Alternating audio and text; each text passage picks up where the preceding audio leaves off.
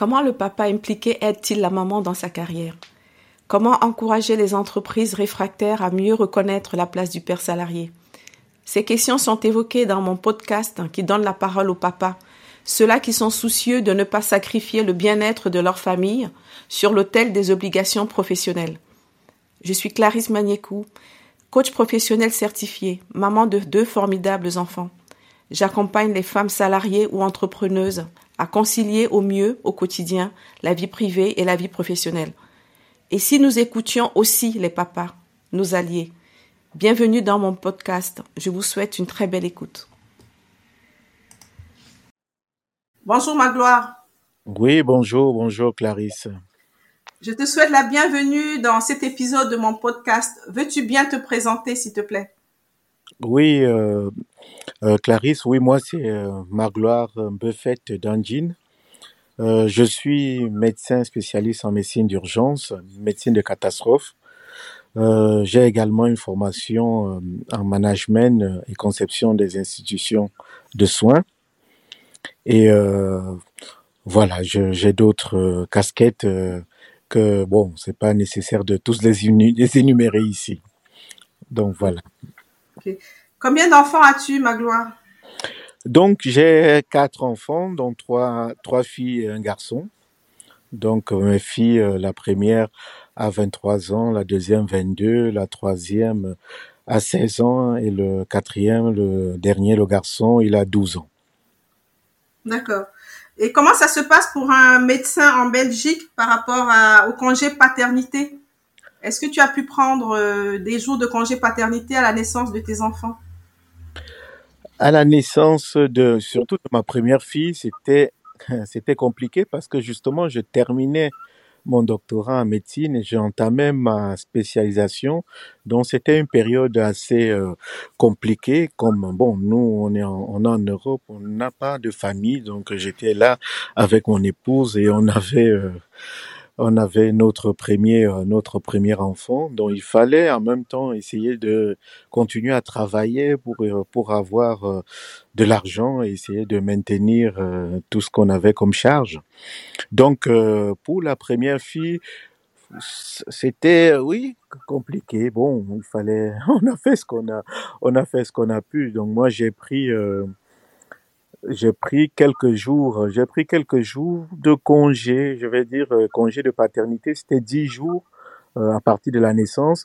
Mais bon, j'ai pris cinq premiers jours de, de congé et puis euh, j'ai pu rester avec mon épouse pour avec l'enfant. Et après, il fallait continuer à faire des gardes et travailler pour pouvoir assumer, comme j'ai dit, hein, tout ce qu'il fallait comme charge. Donc, c'était pas facile, mais il fallait limiter évidemment toutes les gardes et limiter euh, certains jours de travail pour être là, euh, présent euh, avec notre notre premier enfant. Mmh, D'accord. Et le congé paternité en Belgique, hein, c'est combien de jours? Ça a évolué peut-être comme en France ou c'est toujours dix jours? Non, ça, ça vraiment, ça a évolué. Au départ, euh, bon, il y avait le congé de paternité, euh, c'était 10 jours, hein, je crois, de 2000-2021, 10 jours. De 2021 à 2022, ils sont passés à 15 jours. Et depuis le 1er janvier 2023, nous sommes à 20 jours euh, de congé de paternité ou congé de naissance en Belgique. En France, depuis juillet 2021, le congé paternité est passé de 14 à 28 jours. Et comment un médecin fait au quotidien, justement? Comment il fait pour prendre sa place de père à la maison? Ah, c'est c'est pas facile, mais il faut dans la vie il faut faire des choix. Le métier de médecin, c'est vrai que ça nous prend beaucoup beaucoup de temps. Mais bon, j'ai également mon épouse qui est dentiste, donc euh, elle aussi, elle, elle travaille euh, beaucoup. Mais euh, pour un médecin, il faut être présent. Maintenant, ça dépend un petit peu des responsabilités. Maintenant, en prenant un peu plus de responsabilités dans mon service, j'arrive à ménager du temps pour la famille.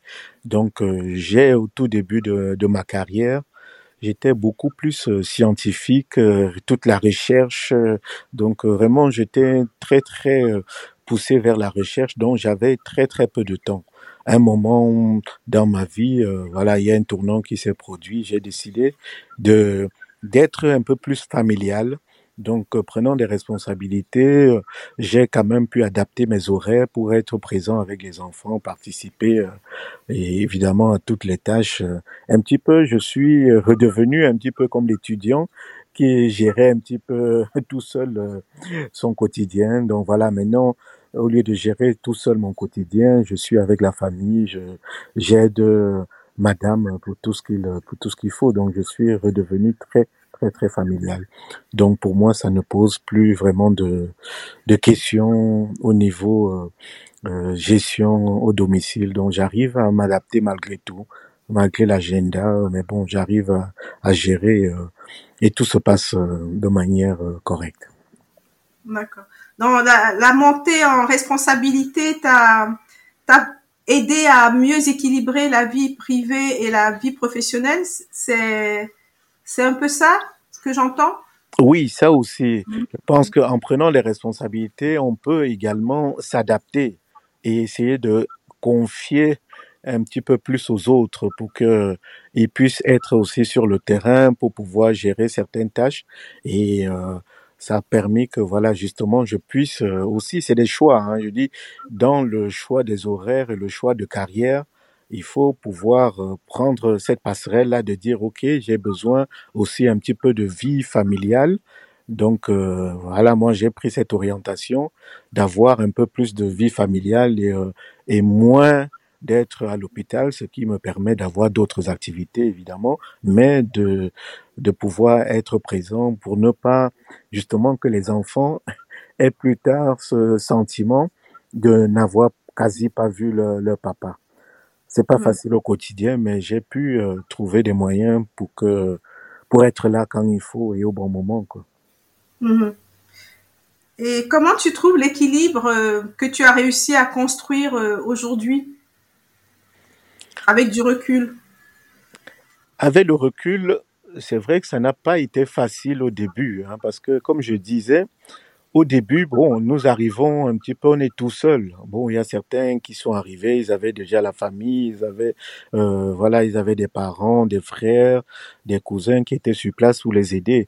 Donc nous, on devait gérer un petit peu, moi, mon épouse, euh, gérer la famille nous-mêmes. Donc on est passé par plusieurs stades, hein, donc des mettre des enfants à la crèche, avoir des nounous, euh, vraiment essayer de mettre beaucoup d'argent pour pouvoir aussi aider euh, au niveau des enfants. Donc, euh, à un moment, les enfants grandissant, on a pu, avec les, les plus grands, s'adapter pour que les plus jeunes soient pris en charge par les grands. Et nous, on a réduit notre, notre temps de vie pour pouvoir trouver un équilibre familial. Et que voilà, tout, tout se passe maintenant beaucoup mieux puisque les, on a les plus grands et le plus petit, euh, les plus grands gèrent les plus petits. Et nous, on, quand on peut, avec nos emplois du temps, on, on est, on est sur place. Donc, on a trouvé notre juste équilibre pour pouvoir euh, se retrouver et justement programmer des moments de vraiment de retrouvailles et aussi des moments où toute la famille va se retrouver pour des vacances, que ce soit des grandes vacances ou certaines vacances. Donc voilà, on a aménagé comme ça des, des moments de, de retrouvailles. Mais ça, c'est comme je dis, c'est des choix de vie. On a décidé un petit peu qu'on va se réunir en famille, on va se retrouver et que voilà, la vie familiale va rester pour nous quelque chose de très important. Hmm. D'accord. Ton épouse et toi, vous avez su euh, mettre le curseur euh, de l'équilibre là où vous aviez euh, votre priorité. Donc c'est ben, Mhm. Tout à fait. Hmm. Tout à Et ton épouse dentiste, elle travaille en libéral ou elle est salariée? Mon épouse travaille, euh, oui, en libéral. Donc, on a fait des choix où elle travaille euh, deux, deux, deux à trois jours par semaine. Et puis, elle fait travail jusque, jusque quoi? Jusque 15 heures pour aller chercher les, les enfants à l'école. Et euh, comme moi, c'est pas facile avec notre métier de médecin et d'urgentiste de se libérer. Donc Hmm. voilà, on a fait des choix où elle fait trois, à peu près trois jours semaine où elle peut aller récupérer les enfants. Et euh, voilà, gérer les enfants le temps que moi je puisse revenir quand je suis pas quand je suis pas de garde. Donc voilà, elle a pu s'adapter et en étant indépendante, les dentistes peuvent trouver des horaires ou alors adapter leur travail par rapport à leur rythme de à leur vie familiale ce qui hmm. n'est pas toujours évident pour les médecins, mais bon, euh, avec les responsabilités et des choix de vie, ça, on arrive toujours à trouver tant bien que mal un juste milieu.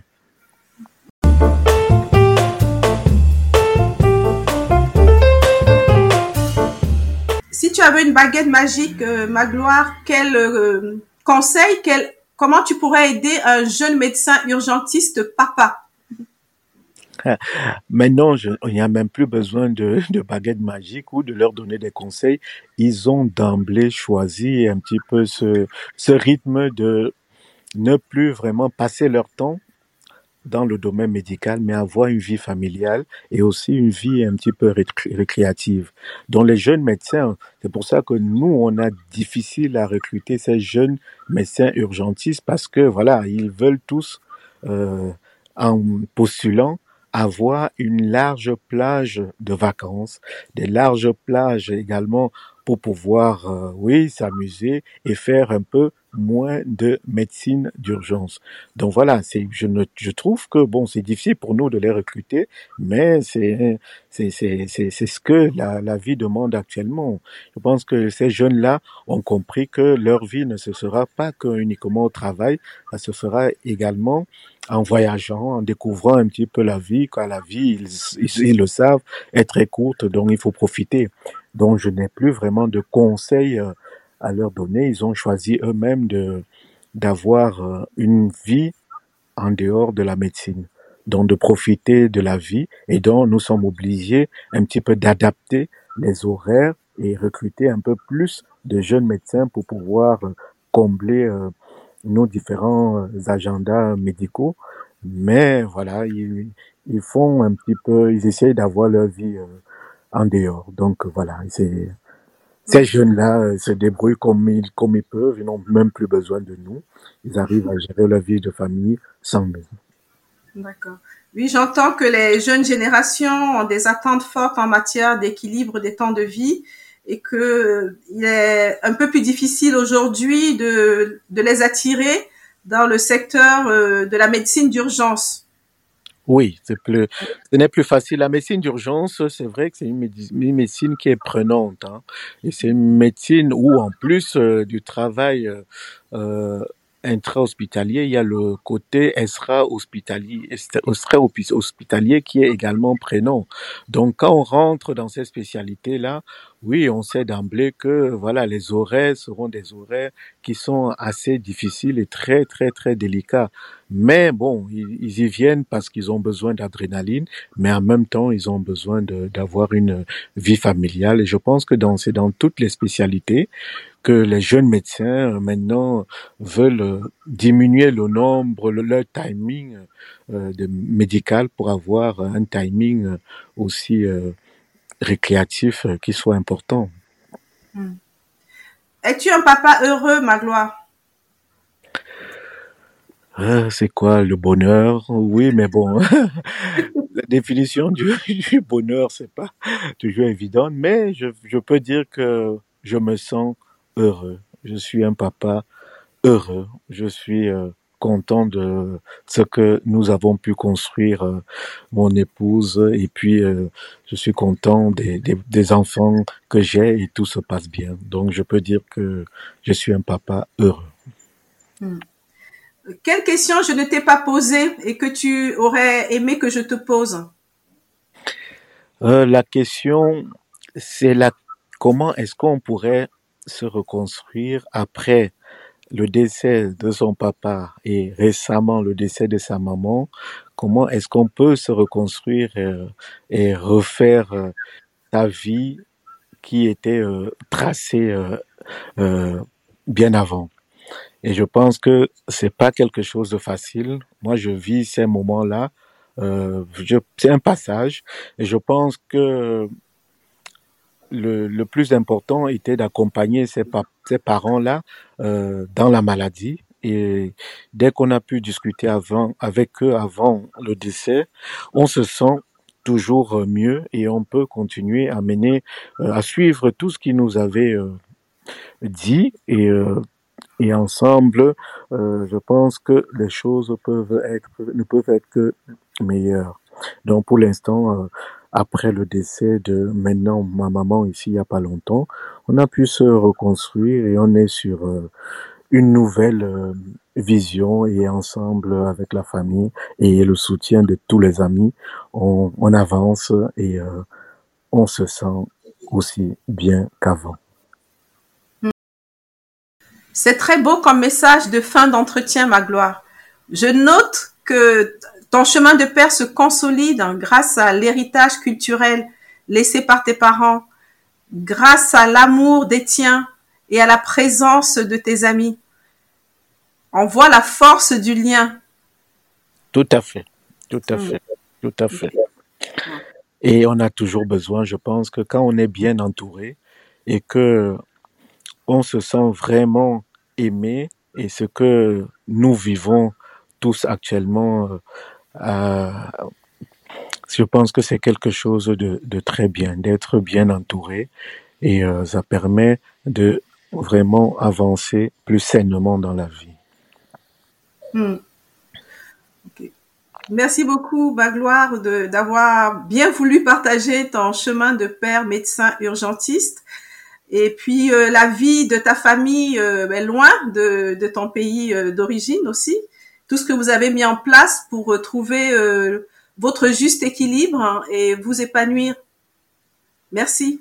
Merci beaucoup Clarisse, merci pour ce podcast. Euh, c'est vraiment un plaisir euh, de raconter un petit peu ma vie. Je suis quelqu'un en général de très réservé. Donc euh, voilà, tu m'as donné la possibilité un petit peu de raconter mon quotidien. Donc voilà, c'est ça m'a fait plaisir de discuter un petit peu avec toi. Voilà, merci, merci. Si tu permets ma gloire, j'ai une toute dernière question. Merci. Comment tu vois le, ton fils euh, dans dans dix ans ou dans cinq ans, dans dix ans? Mon fils, comme tout le monde l'appelle, c'est mon seul fils. Tout le monde l'appelle mon, mon successeur. ben oui, le, le fiston. Euh, pour lui, c'est vrai que bon, il y a en dehors des responsabilités médicales, hein, tu l'as dit, je viens, sommes d'origine euh, camerounaise et de, du Cameroun, je sors également du côté de la chefferie. Donc il y a toutes les responsabilités au niveau traditionnel que le que moi j'endosse. Et euh, mm-hmm. je ne sais pas, et je vois que bon, l'office, euh, il va falloir l'intéresser à tout ça. Mais bon, ce sera son choix de vie. Et euh, moi, je le vois, lui, quand on discute, euh, le côté médical, euh, c'est pas vraiment euh, pour lui parce qu'il dit oui mais papa c'est vrai que il y a plein de choses tu es chaque fois dans les congrès tu es chaque fois aussi tu pars aussi de temps en temps pour très très loin pour la médecine. Moi j'aimerais pas faire tout ça. Moi j'aimerais rester plus souvent dans un dans un pays ou alors faire mes voyages, mais pas nécessairement pour la médecine. Donc je je vois mon fils euh, quelqu'un qui va aller un petit peu à l'aventure, qui va découvrir le monde et qui va faire la profession qu'il aura envie. Pour l'instant, il aime bien, il aime bien le foot et les mathématiques. Bon, on verra bien ce que ça donnera. Mais voilà, je, je le vois un petit peu dans ce domaine-là. D'accord. Mm. Encore merci. C'est un, un partage très enrichissant et plein de bonnes choses à toi, ma gloire. Merci, merci, merci à toi également, Clarisse. Ce fut un plaisir. Chers auditeurs, un grand merci pour votre écoute. Pour soutenir mon podcast, vous pouvez vous abonner sur votre plateforme préférée. Vous pouvez aussi le partager ou mettre des commentaires. N'hésitez pas à me suivre sur LinkedIn. Je vous dis donc à très bientôt.